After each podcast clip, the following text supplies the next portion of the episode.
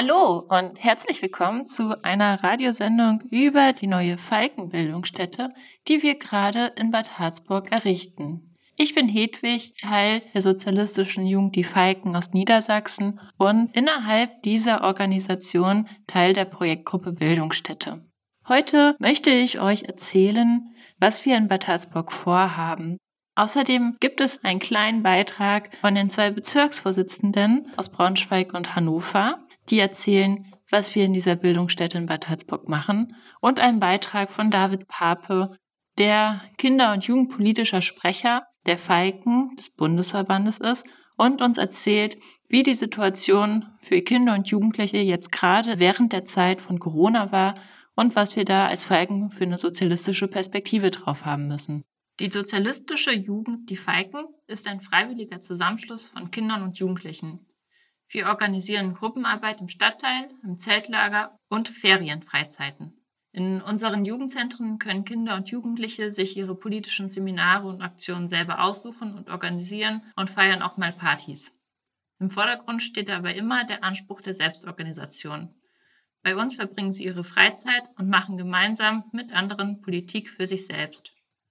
Politik hat dabei immer etwas mit uns zu tun, mit unseren Interessen und Bedürfnissen.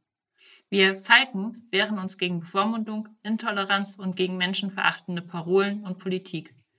Wir schauen uns gemeinsam an, wie unsere Gesellschaft funktioniert. Wir lesen gemeinsam Bücher, stellen uns gegenseitig die Themen vor, mit denen wir uns beschäftigt haben und diskutieren darüber. So wollen wir miteinander lernen. Wir treten ein für mehr Demokratie, gegen den Klimawandel und das Artensterben, für soziale Gerechtigkeit, Feminismus, Antirassismus Antikapitalismus und eine grundlegende Veränderung der bestehenden Gesellschaft. Mitten in Bad Harzburg, circa zehn Minuten fußläufig vom Bahnhof entfernt, haben wir dieses Jahr im Sommer ein Gelände gekauft, worauf wir die Falkenbildungsstätte errichten wollen. Auf dem Gelände befinden sich zwei große Häuser. Das eine wird dann zum Haupthaus umgebaut im kommenden Jahr.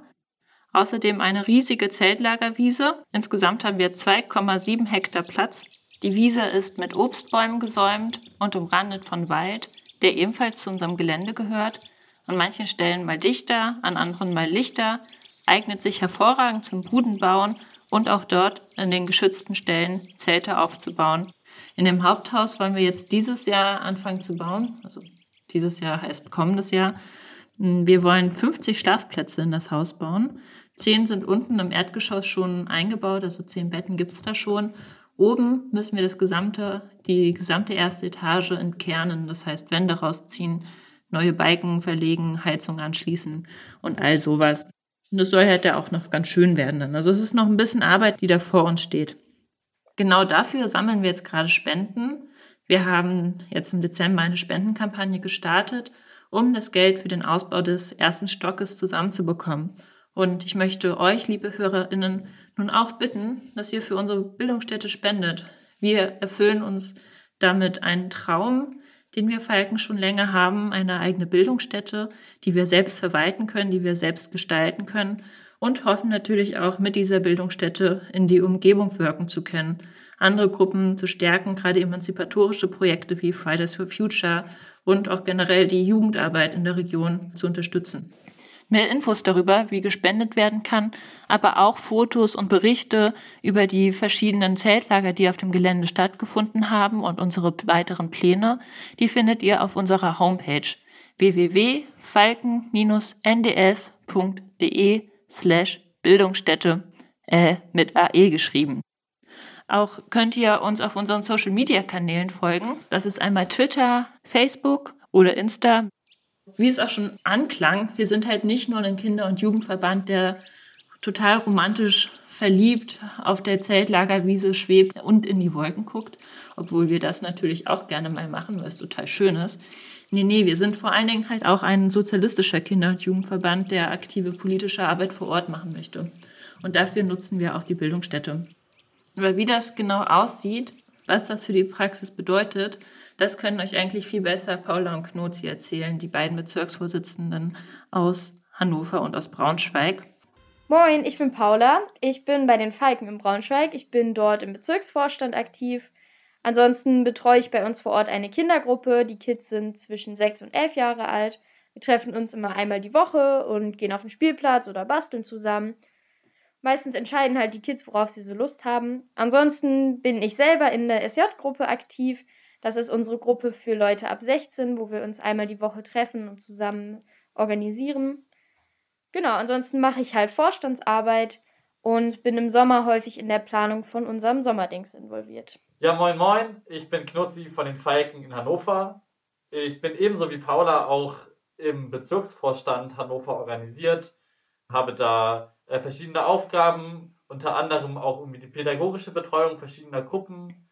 Selber team ich eine, eine ROFA-Gruppe. ROFAs sind bei Falkens ungefähr Kinder und mittlerweile auch schon fast Jugendliche im Alter von so 12 bis 15 Jahren. Wir haben dort eine Gruppe, die sich einmal im Monat trifft auf ein Wochenende. Und dann fahren wir immer ein Wochenende weg. Wir waren jetzt schon in Bremerhaven, wir waren in, ja, wo waren wir denn davor? Wir waren im EAT klettern, in dem Kletterzentrum. Ja, und das nächste Jahr haben wir auch ganz, ganz viele verschiedene Pläne. Wir werden mit Sicherheit auch mal nach Bad Harzburg fahren, denn unsere Rofas, so heißen die Kinder und Jugendlichen, die in dieser, kind in dieser Gruppe organisiert sind, haben auf jeden Fall total viele Ziele für nächstes Jahr. Und unsere Rolle als GruppenhelferInnen bei den Falken ist es eben, den, den, den Kindern und mittlerweile dann eben halt auch Jugendlichen zu helfen, das zu verwirklichen, was ihre eigenen Vorstellungen sind einer solidarischen und äh, schönen und besseren Welt. Ja, wir haben neben der Kindergruppe auch eine Rofa-Gruppe in Braunschweig. Wir treffen uns mit denen einmal wöchentlich. Jetzt in der letzten Woche haben wir uns Corona-bedingt nur mit zwei Menschen getroffen und haben die Gruppenstunde dann online über WhatsApp gemacht und Schiffe versenken gespielt. Das heißt, die Kinder bzw. Jugendlichen entscheiden immer selber, worauf sie so Bock haben. Und das ist auch eigentlich so ein bisschen der Grundgedanke bei Falken, nämlich die Selbstorganisation und die Mitbestimmung von eben Kindern und Jugendlichen. Wir sprechen auch immer davon, dass wir selbstbestimmte Zeltlager machen. Das heißt in der praktischen Umsetzung im Grunde genommen alles Mögliche, denn das hat, glaube ich, jedes Falkenzeltlager, ich weiß gar nicht, Paula, ob ihr das in Braunschweig auch so habt, aber ihr habt ja auch ein Lagerrad. Ja, auf jeden Fall. Genau. Und dieser Lagerrad, ja genau, dann haben wir das genauso wie ihr, wobei das halt verschiedene Falkengliederungen auch anders machen, aber wir haben ein Lagerrad, der im Zeltlager im Grunde genommen das höchste Entscheidungsgremium ist und dieser Lagerrat setzt sich halt nicht aus GruppenhelferInnen zusammen, nicht aus TeamerInnen zusammen, sondern das sind in der Regel die Kinder aus den Zeltgruppen, die mit dem Zeltlager fahren. Und das bedeutet bei uns halt ein selbstbestimmtes Zeltlager. Und das bedeutet aber im Umkehrschluss auch, dass jedes Zeltlager anders ist. Weil jedes Zeltlager ja andere Kinder hat und andere Kinder andere Vorstellungen haben von einem, einem schönen Zeltlager. Dafür brauchen wir Räume, denn wir haben jedes Jahr aufs Neue die Schwierigkeit herauszufinden, auf welchen Platz, auf welchen Zeltlagerplatz fahren wir, der auch irgendwie gestalterische Freiheiten uns gibt, die die Kinder brauchen oder die jungen, jungen Jugendlichen brauchen, wenn wir mit denen aufs Zeltlager fahren. Naja, ihr wisst ja, worum es geht. Bad Harzburg hat halt eben diese Voraussetzungen. Und das ist total genial. Wir waren diesen Sommer schon mit Erwachsenen oder mit, jungen, mit Gruppen von jungen Menschen da, so 16 bis Mitte 20 in dem Dreh und haben schon total viel umsetzen können. Aber abgesehen vom Haus hat das Gelände halt auch noch super viele Perspektiven, was man so noch alles umsetzen kann. Ich selber träume davon, mit Kindern einen Ofen zu bauen, ihnen zu zeigen, wie sie das können. Aber andererseits haben ja auch Kinder super viele Ideen, was man mit einem im Grunde genommen unbearbeiteten Grundstück machen kann. Dafür brauchen wir letzten Endes das Geld, um halt auch dann die Mittel zur Verfügung zu stellen, äh, von, von Baumaterial bis hin zu Werkzeug und auch Sicherheitsausrüstung, Helme und so Gedöns. Für unsere Zeltlager brauchen wir das. Genau, du hast es ja eben schon angesprochen. Wir waren im Sommer auch mit unserem Sommerdings da. Das hatte ich vorhin schon erwähnt. Das Sommerdings ist bei uns das Zeltlager für junge Erwachsene und Jugendliche so ab 15, 16. Und wir waren dieses Jahr anderthalb Wochen dort und haben zum einen natürlich zusammen Workshops gemacht, uns gemeinsam gebildet, ausgetauscht und vernetzt, aber auch auf dem Gelände gebaut. Wir haben die Scheune mit einem neuen Boden versehen und dort eine neue Wand angebracht. Wir haben eine Dachterrasse auf einen der Schuppen gebaut und auch ansonsten natürlich viel an dem Gelände gemacht und uns dort einfach sehr, sehr wohl gefühlt. Ja, und was wir halt eben, was wir halt nicht das ganze Jahr machen können, im Sommer können wir mit unseren Gruppen ins Zeltlager fahren, das ist überhaupt kein Problem. Aber im Herbst, im Winter oder auch im Frühjahr, wenn es draußen noch kalt ist, dann geht es nicht. Wir sind kein Pfadfinder im Verband, die so verrückt sind und wirklich das ganze Jahr über Zelten fahren. das ist nichts für uns. Wir brauchen es im Winter auch mal warm und kuschelig. Und das geht halt nicht in unseren Jurten oder unseren Weißzelten. Bei der Suche nach Tagungshäusern haben wir genau das gleiche Problem wie nach der Suche nach Zeltplätzen. Also wir fahren seit Jahren regelmäßig in Tagungshäuser, mit denen wir gut befreundet sind. Aber neue Tagungshäuser zu finden, das wird immer schwieriger. Und da ist halt Falkenhaus Bad Harzburg auch ideal, weil ich weiß nicht, wie lange braucht ihr aus Braunschweig mit der Bahn dahin?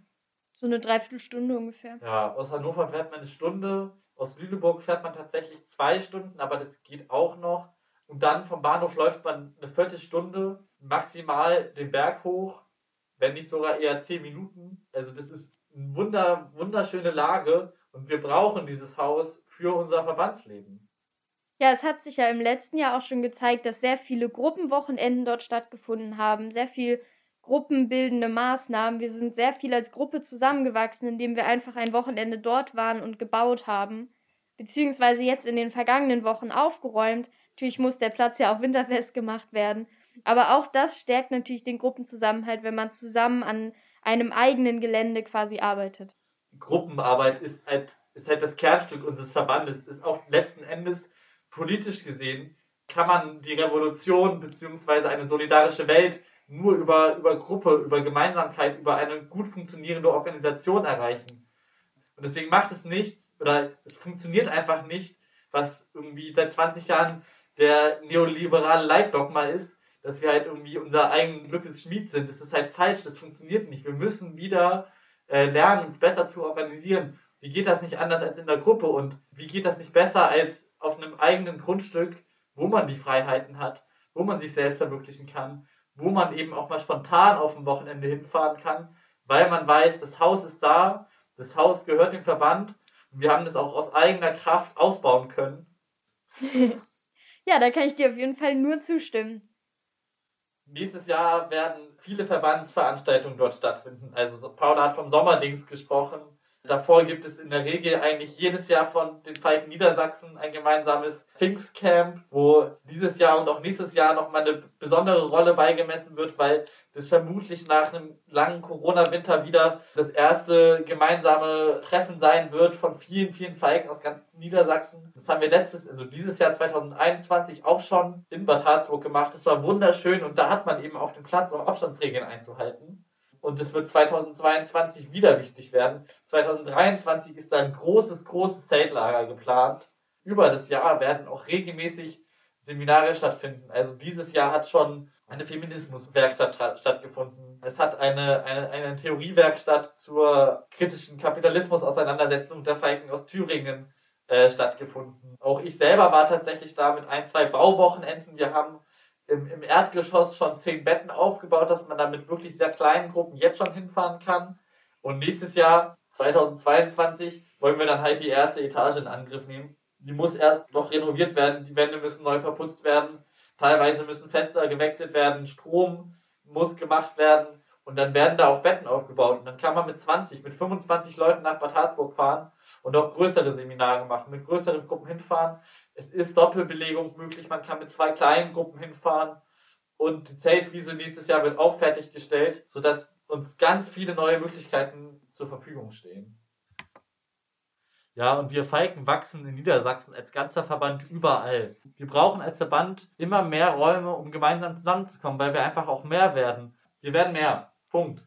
Genau, bei uns im Bezirk ist es auch so. Also zum Bezirk Braunschweig gehört neben der Stadt Braunschweig auch Göttingen und die Stadt Wolfsburg.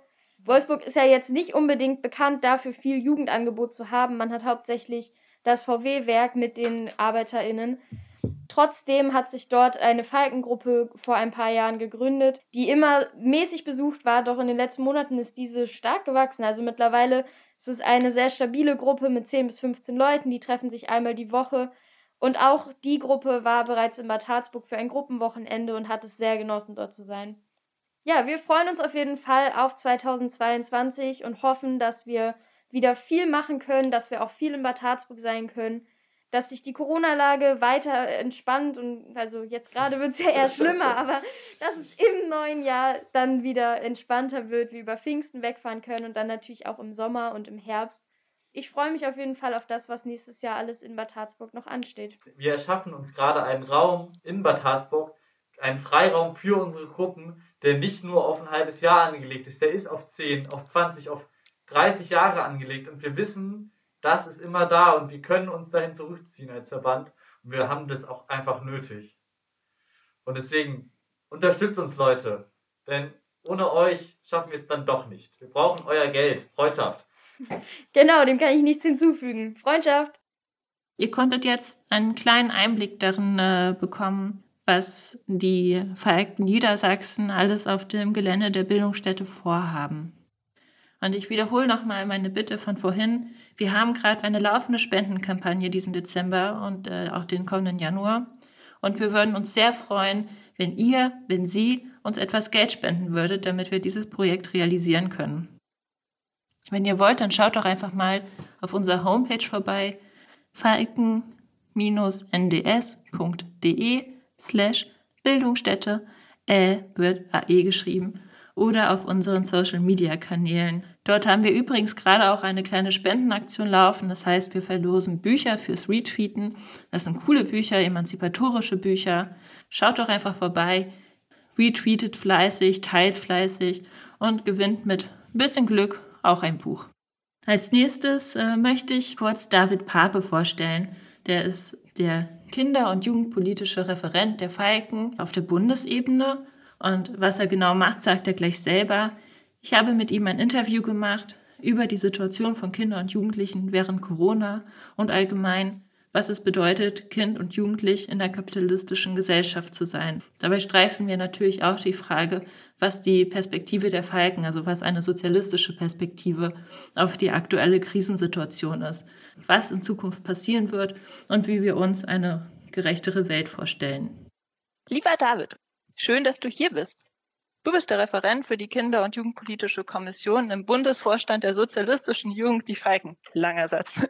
Kannst du für unsere HörerInnen kurz zusammenfassen, welche Aufgaben da bearbeitet werden, also vor allen Dingen im Bundesvorstand, aber auch wie deine Arbeit in der Kinder- und Jugendpolitischen Kommission aussieht?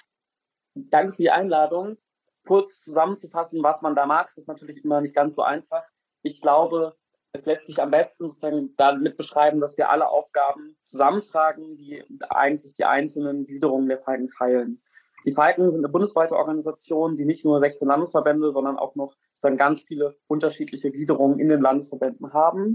Und im Bundesvorstand ist unsere Aufgabe einerseits die Aktivitäten und Aktionen zu gestalten, die den gesamten Verband eint und auf der anderen Seite aber auch sowas wie eine politische Vereinheitlichung voranzutreiben. Also zu gucken, wie schafft man innerhalb einer so großen, auch pluralen sozialistischen Organisation eigentlich das Gemeinsame raus. Also Diskussionsprozesse anzuregen und voranzutreiben, auch die dazu sorgen, dass der Gesamtverband sich eine Meinung zu ihm wichtige Themen stellt. Das tun wir auch immer, sagen, der Grad muss dann gefunden werden sagen, zwischen Pluralität und sowas wie einer gemeinsame Meinung. Sachen werden dann auch abgestimmt auf Bundeskonferenzen, Bundesausschüssen. In der Kinder- und Jugendpolitischen Kommission, das ist eine Kommission, die den Bundesvorstand berät. Also ich bin zwar Teil des Bundesvorstands, aber die Kinder- und Jugendpolitische Kommission, der ich vorstehe, berät den Bundesvorstand in jugendpolitischen Fragen. Das sind erstmal alle Fragen, die im Feld der Kinder- und Jugendpolitik sind. Das ist natürlich jetzt erstmal ein sich selbst erklärender Satz. Also Jugendpolitische Kommission ist das sozusagen, beschäftigt sich mit Jugendpolitik prinzipiell geht es erstmal darum, zu gucken, dass man gerade vor allen Dingen auf dem Feld der realen, also der Real, sogenannten Realpolitik äh, zuständig ist. Das heißt, ich beschäftige mich viel mit Fragen von Gesetzen, die verabschiedet werden. Also dem einen und der anderen wird vielleicht die SGB 8 Novelle was sagen, also das Sozialgesetzbuch 8, was sich mit Kindern und Jugendlichen beschäftigt, was jetzt sozusagen neu fortgeschrieben wird, aber auch Kinder- und Jugendarmut, die Frage von der Vertretung von Kindern und Jugendlichen in den Jugendringen und so weiter. Dabei ist einerseits die Aufgabe, die Interessen des Verbandes und damit, äh, weil wir sozialistischer Arbeiterinnen Jugendverband sind, vor allen Dingen die Interessen von Arbeiterinnen und Jugendlichen nach außen zu vertreten, aber auf der anderen Seite auch mal die Mitglieder des Verbandes in jugendpolitischen Fragen zu beraten. Kinder- und Jugendpolitik findet ja nicht nur auf der Bundesebene statt, sondern eigentlich im ganzen Verband in all seiner Vielfältigkeit. Und da geht es uns als Kommission darum, zu gucken, wie kann man den gesamten Verband schlagfähig und kampffähig machen für die jugendpolitischen Auseinandersetzungen, die auch in den Gliederungen in den Landesverbänden anstehen. Mit deiner Kritik hast du dich ja auch durchaus öffentlich positioniert. Im August dieses Jahres hast du den zweiten Artikel veröffentlicht zur Situation von Schülerinnen und Jugendlichen während Corona in der Zeitung Analyse und Kritik. Und einer der beiden Artikel, den hast du ja auch mit dem Genossen Karl Müller-Balke zusammengeschrieben. Für unsere HörerInnen, wir werden beide Zeitungsartikel noch auf unserer Webseite verlinken. Während viele Kritiken der Schul- und Corona-Maßnahmen an den mangelnden Schutzausrüstungen und Hygienekonzepten der Schule ansetzen, gehst du aber weit darüber hinaus und untersuchst die Klassenfrage. Wie hängt denn die Situation der Kinder und Jugendlichen mit Kapitalismus zusammen? Und gibt es da etwa eine Benachteiligung von Kindern aus zum Beispiel Arbeiterinnenfamilien?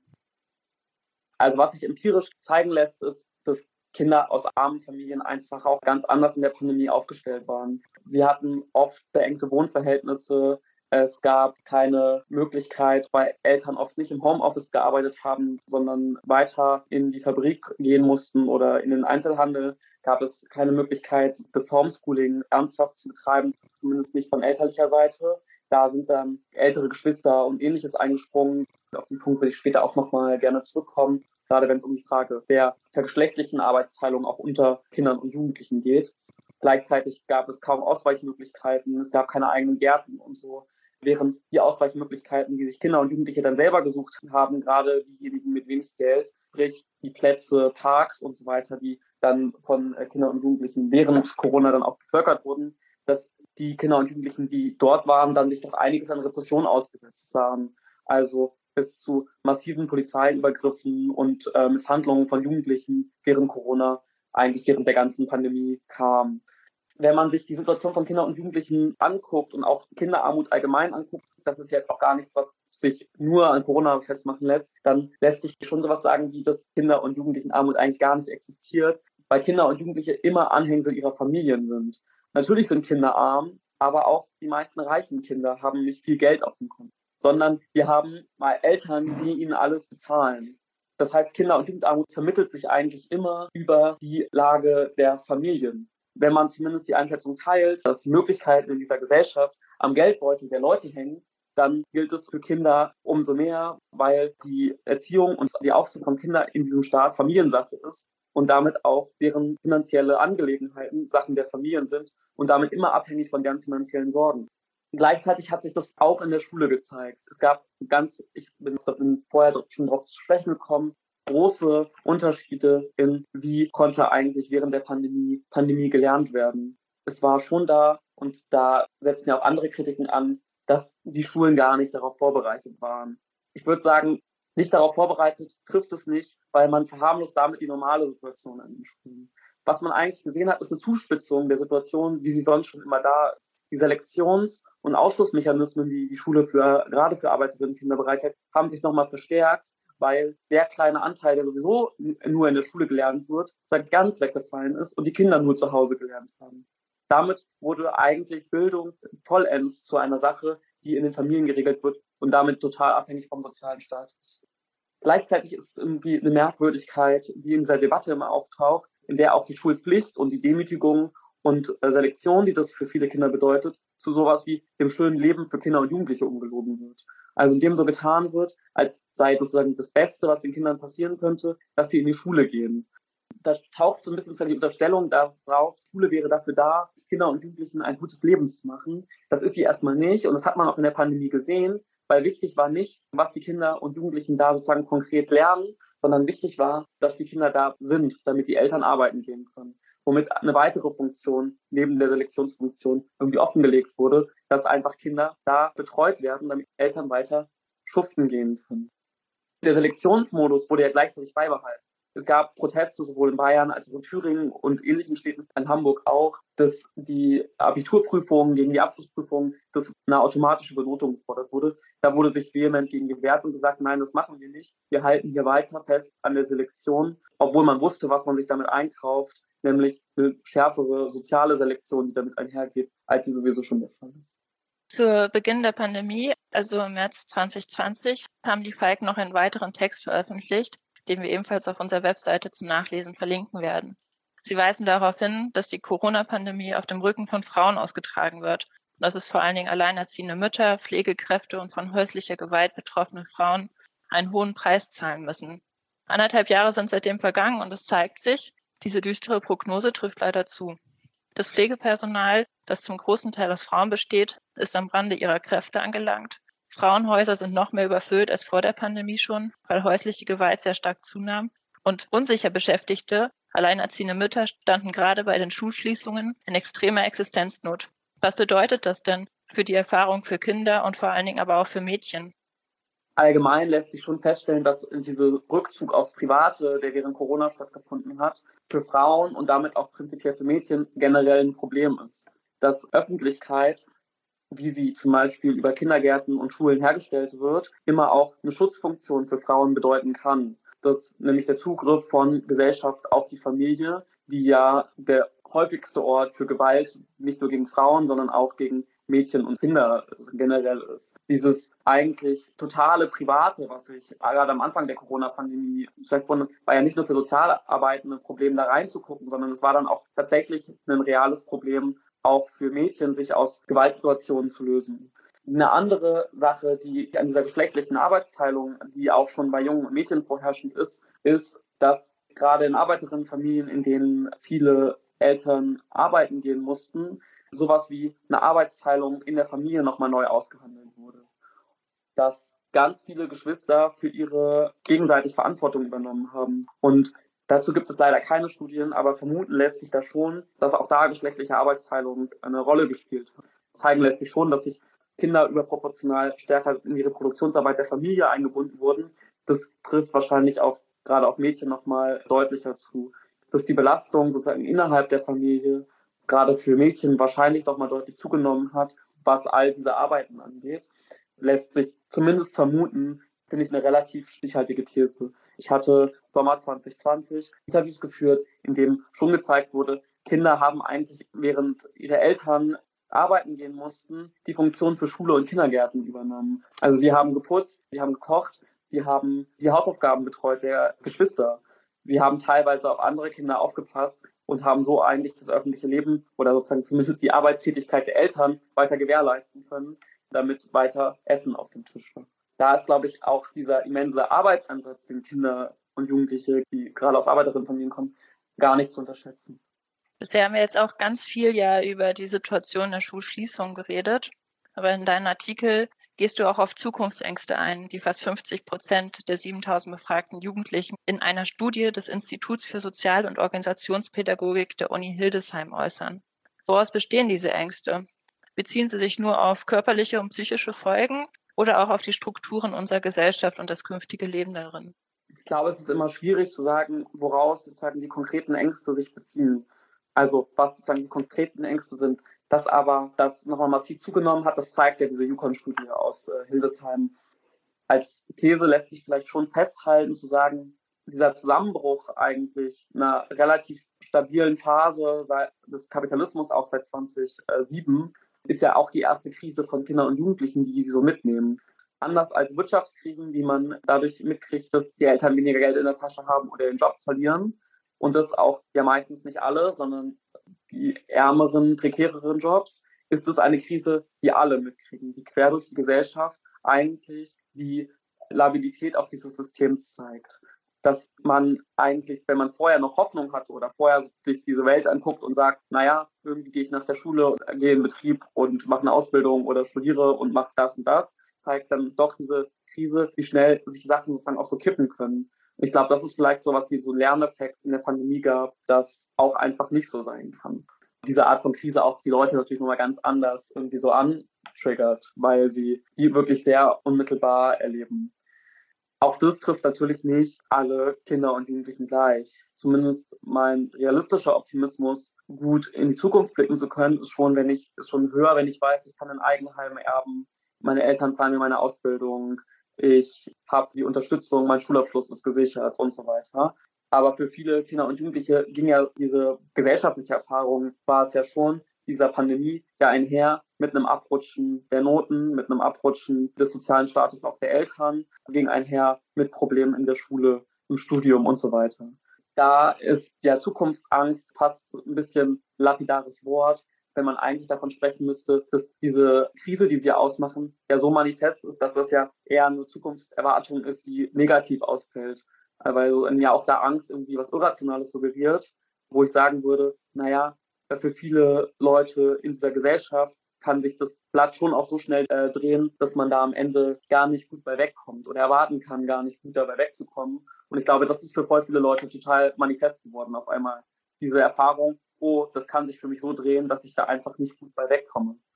In Zeitungsartikeln bemängelst du auch die fehlenden Räume für Kinder und Jugendliche. Du gingst da vorhin einmal schon kurz drauf ein, auf die Parks. Was meinst du denn damit genau? Sind das eben genau diese Räume und wieso sind diese so wichtig?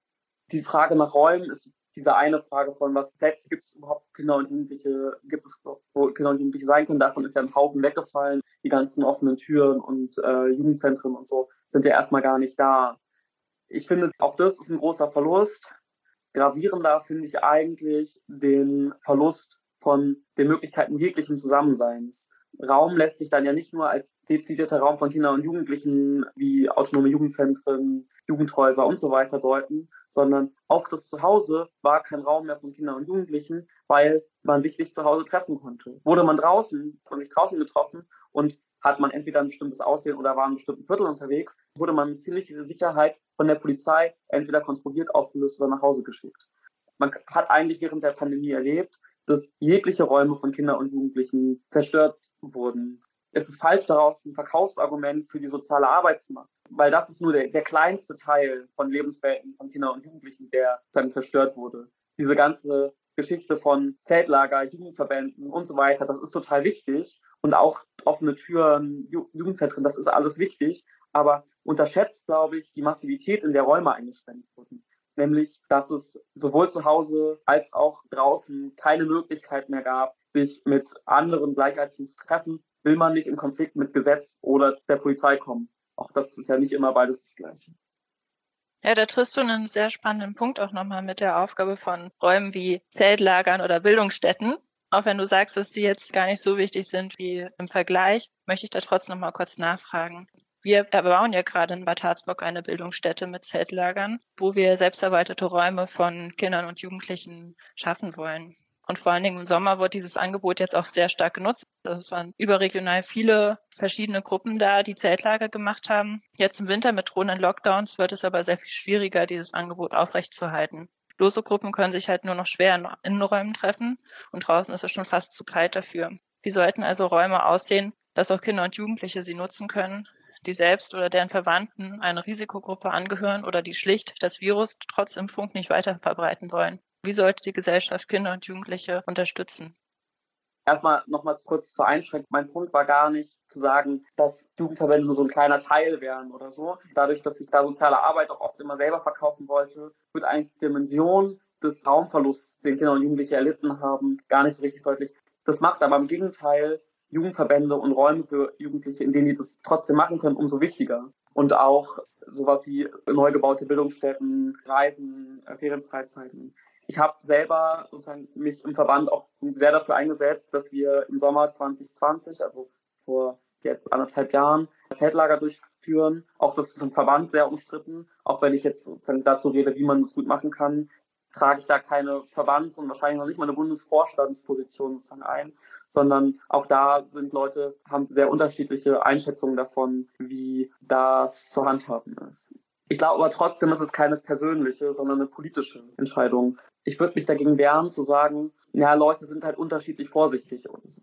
Oder Leute haben halt unterschiedliche Einschätzungen von diesem Virus, sondern das, das mag auch alles stimmen, aber wichtig ist trotzdem zu gucken, sich davon nicht dumm machen zu lassen. Also in dieser Resignation, in der man auch vorsichtig sein möchte, sich nicht dumm machen zu machen. Wichtig ist mir zu sagen, dass so Solidarität keine Individualsache ist. Also man darf ein bisschen den Lügen so einer Öffentlichkeit gar nicht glauben, in der so Impfen, aber auch Kontaktbeschränkungen immer als so Solidarität umgelogen wird. Weil irgendwie richtet man eine Gesellschaft ein, in der so der eine zu für den Schaden des anderen beiträgt. Also ein allgemeines Hauen und Stechen gibt, eine große Konkurrenz und die gesellschaftliche Erfahrung ist eigentlich für alle Leute, man ist total gegeneinander gerichtet. Man konkurriert um Jobs, man konkurriert um Ausbildungsplätze, das Geld, was ich nicht habe, hat wer anders und so weiter. Und dann sagt man aber, naja, übrigens, wäre übrigens gut, wenn ihr solidarisch miteinander seid und euch impfen lasst. statt wie in jedem anderen Bereich sozusagen auch dafür Regelungen zu finden. Ich würde halt sagen, solidarisch wären da Möglichkeiten, wie Kinder und Jugendliche sozusagen mit ihrer Situation kollektiv umgehen können. Weil, und das finde ich war die große Stärke auch bei Jugendverbänden und insbesondere in unserem eigenen Verband, zu gucken, was gibt es eigentlich für kollektive Lösungen, die wir machen können? Wie können wir eigentlich schaffen, dass unsere Solidarität nur heißt, okay, wir lassen uns impfen und vermeiden Kontakte, sondern dass unsere Solidarität heißt, nein, wir gehen eigentlich in die Kontakte rein, versuchen die möglichst sicher zu gestalten und versuchen eigentlich auch in dem Milieu, in dem wir tätig sind, dafür zu werben, zum Beispiel, dass man sich impfen lassen kann. Uns war es besonders wichtig, auch nochmal zu sagen, ja, Kinder und Jugendliche können sich impfen lassen, wenn sie mit ihrem Arzt vernünftig darüber reden, auch ohne Einverständniserklärung der Eltern. Für die vierte Welle, die wir mittlerweile haben, sind nicht Kinder und Jugendliche und auch nicht die Geimpften verantwortlich. Ich würde sogar sagen, nicht mal die Ungeimpften sind verantwortlich, sondern eine Politik, die statt vernünftige Lösungen für alle zu finden und diese dann auch durchzusetzen zum Schutz von alle, halt den Schutz von Menschen als die Individualsache von Geimpften oder Ungeimpften oder allen aufbürdet und nicht eine Impfpflicht einführt, in der klar ist, dass das alle machen müssen, sondern halt sagt, naja, seid bitte solidarisch miteinander, auch wenn ihr sonst die ganze Zeit euch im Allgemeinen hauen und stechen betätigen müsst. Da ist einfach so eine Schizophrenie drin, für die halt Kinder und Jugendliche gar nichts können. Und ich finde, da muss man auch irgendwann sagen, naja, wir sind geimpft, wir lassen uns testen, und wir versuchen sozusagen unsere Kontakte möglichst sicher zu machen, aber da auch selbstbewusst aufzutreten mit, wir machen alles, was wir können, wir sind gar nicht am Zuge, sondern wir versuchen, unsere Kinder und Jugendlichen, unser Milieu halbwegs gesund durch diese Krise zu kriegen und Kräfte zu sammeln für die kommenden Auseinandersetzungen, die kommen werden. Man hat es auch gerade gesehen, ja, der Staat ist nicht sonderlich spendierfreudig. Die TVL-Runde war ein Witz, da wir überhaupt nichts bei rum. Und besser wird es für Kinder- und Jugendarbeit in den Kommunen sicherlich nicht da ist, glaube ich, schon nochmal so ein Aufschein von, warum es eigentlich jetzt umso nötiger wird, sich zu organisieren und auch zu gucken, dass man irgendwie die Finanzierung für Kinder- und Jugendarbeit dann nochmal nutzt. Da bist du ja eigentlich auch schon fast in einem aktivistischen Forderungen stellen und passt ganz gut zu meiner nächsten Frage. Dann nämlich in deiner Funktion als Referent der Kinder- und Jugendpolitischen Kommission analysierst du ja nicht nur die Gesellschaft. Du und der gesamte Verband der Falken versteht euch, wir verstehen uns, als Akteurin, die sich für eine sozialistische Gesellschaftsform einsetzen. Ihr kritisiert und ihr fordert. Was sind deine und was sind die Forderungen des Bundesvorstands, um die Situation von Kindern und Jugendlichen zu verbessern? Und wovon träumt ihr? Forderungen hat man ja immer viele. Forderungen wären zu sagen, wenn man sich jetzt angesichts des Koalitionsvertrags, dass man die Situation der Kinder nicht von denen der Familie trennt, sondern sagt, es braucht eine Erhöhung von Hartz IV, damit Kinder und Jugendlichen auch auf eine vernünftige Art und Weise aufwachsen können, die auch finanziell abgesichert ist. Das ist natürlich die Stärkung von Kindern und Jugendlichen in sowas wie in der Schule und im Betrieb mit Rechten, dass sie den Lehrern nicht da einfach so ausgesetzt sind, sondern auch wirkliche demokratische Mitbestimmung haben. Stärker als sozialistischer Jugendverband ist immer auch, dass man eingesehen hat, dass man sich vieles wünschen kann, aber nicht notwendigerweise alles davon passiert. Die spannende Frage, und da weiß ich gar nicht so sehr, ob ich jetzt zur Zufriedenheit beantworten kann, ist, wie organisiert man sich dafür, dass das passiert? Wir mögen noch so gute Argumente haben, es sind nicht die Argumente der Herrschenden, mit denen man diese Forderungen durchsetzt, sondern die Frage bleibt für uns, und das ist vielleicht auch sowas wie, kommen wir wieder zum Anfang, zur Aufgabe des Bundesverbands, wie schafft man eine vereinheitliche Jugendbewegung, die die Rolle von Arbeiterinnen, Kindern und Jugendlichen so in den Mittelpunkt stellt, dass man nicht mehr übergangen werden kann. Dass man sich so organisiert, dass man in den Jugendhilfeausschüssen, wo sozusagen über die Verteilung der Mittel für Kinder- und Jugendarbeit entschieden nicht einfach übergangen werden kann, sondern guckt, dass man sich da vernünftig organisiert. Das heißt aber auch, sich in allgemeine gesellschaftliche Auseinandersetzungen einzumischen, da als Teil eines Ganzen zu agieren, die die Dinge wie Klimawandel, Kinder- und Jugendarmut, aber auch Entmündigung in der Schule als Problem sozusagen an der ganzen Gesellschaft wahrnimmt und die dann nicht nur arbeitsteilig agiert und sagt, ja, Kinder und Jugendliche, sondern diese ganzen Dinge sind ja verknüpft damit, dass dieser Planet so behandelt wird, dass man wahrscheinlich auf großen Teilen der Welt einfach gar nicht mehr leben kann in den nächsten Jahren sind verknüpft mit einer globalen Umweltbewegung, sind verknüpft aber auch mit der autoritären Art, mit dem einem sozusagen in so Schulen umgegangen wird und mit der ganzen Herrschaftssicherung, die sozusagen an diesem globalen Kapitalismus hängt, mit Krieg, Polizei und so weiter. Wichtig sozusagen für uns ist, nicht einfach vor sich hinzuwerken, sondern zu gucken, wie kann man da Teil einer Bewegung sein, die diese Kämpfe als Aspekte eines großen Problems wahrnimmt. Das ist natürlich leichter gesagt als gemacht. Das heißt aber zumindest, dass die Aufgabe über diesen Verband hinausgeht. Auch die Frage der Fähigkeit ist, eigentlich einer gesamten Linken eine gemeinsame Bewegung zu bilden. Vielen Dank für dieses Interview. Bildungsstätten wie die, die wir gerade planen und erbauen, sind also ein wirklich wesentlicher Teil in dem Kampf für eine bessere Gesellschaft. Dort werden Kräfte gesammelt, werden Pläne geschmiedet, Ideen diskutiert, auch mal gestritten, sich geeinigt. Es ist halt einfach ein Ort der sozialistischen Auseinandersetzung für ein besseres Morgen. Und dafür, liebe Hörerinnen, spendet doch gerne Geld. Wir wollen diese Bildungsstätte weiterbauen und das geht nur, indem wir von vielen verschiedenen Menschen Spenden bekommen. Ihr findet uns online unter www.falken-nds.de slash Bildungsstätte, äh, mit AE geschrieben, oder unter unseren Social-Media-Kanälen. Dort findet ihr viele verschiedene Berichte, Fotos, was wir alles so auf unseren Zeltlagern gemacht haben und auch, wie kann es anders sein, die Kontoadresse, damit ihr uns ein bisschen Geld spenden könnt. Wir würden uns sehr darüber freuen. Wir freuen uns natürlich auch über Sachspenden. Da schreibt uns am besten einfach eine E-Mail, wenn ihr Zeug zu Hause rumfliegen habt, dass ihr glaubt, dass gut auf einem neu zu bildenden Grundstück gebraucht werden könnte. Zuletzt habe ich noch ein kleines Gedicht mitgebracht, das ein Genosse gleich vorliest. Weihnachtslied chemisch gereinigt. Morgen, Kinder, wird's nichts geben. Nur wer hat, kriegt noch geschenkt. Mutter schenkte euch das Leben. Das genügt, wenn man's bedenkt. Einmal kommt auch eure Zeit. Morgen ist's noch nicht so weit. Doch ihr dürft nicht traurig werden. Reiche haben Armut gern. Gänsebraten macht Beschwerden. Puppen sind nicht mehr modern. Morgen kommt der Weihnachtsmann. Allerdings nur nebenan. Lauft ein bisschen durch die Straßen. Dort gibt's Weihnachtsfest genug. Christentum vom Turm geblasen, macht die kleinsten Kinder klug. Kopfgut schütteln vor Gebrauch. Ohne Christbaum geht es auch. Tannengrün mit Osrambirnen? Lernt drauf pfeifen, werdet stolz. Reißt die Bretter von den Stirn, denn im Ofen fehlt's an Holz. Stille Nacht und heilige Nacht. Weint, wenn's geht nicht, sondern lacht. Morgen, Kinder, wird's nichts geben. Wer nichts kriegt, der kriegt Geduld. Morgen, Kinder, lernt fürs Leben. Gott ist nicht allein dran schuld. Gottes Güte reicht so weit. Ach, du liebe Weihnachtszeit. Das war das Gedicht Weihnachtslied chemisch gereinigt von Erich Kästner aus dem Jahr 1928. Das ist jetzt schon fast 100 Jahre her und noch immer gibt es ein großes Maß an Ungerechtigkeit auf dieser Welt. Noch immer leben Menschen, vor allen Dingen auch Kinder, in großer Not und es tun sich immer mehr Zukunftsängste auf darüber, wie die Welt wohl in 50 oder 100 Jahren aussehen wird. Wir Falken entwickeln Pläne.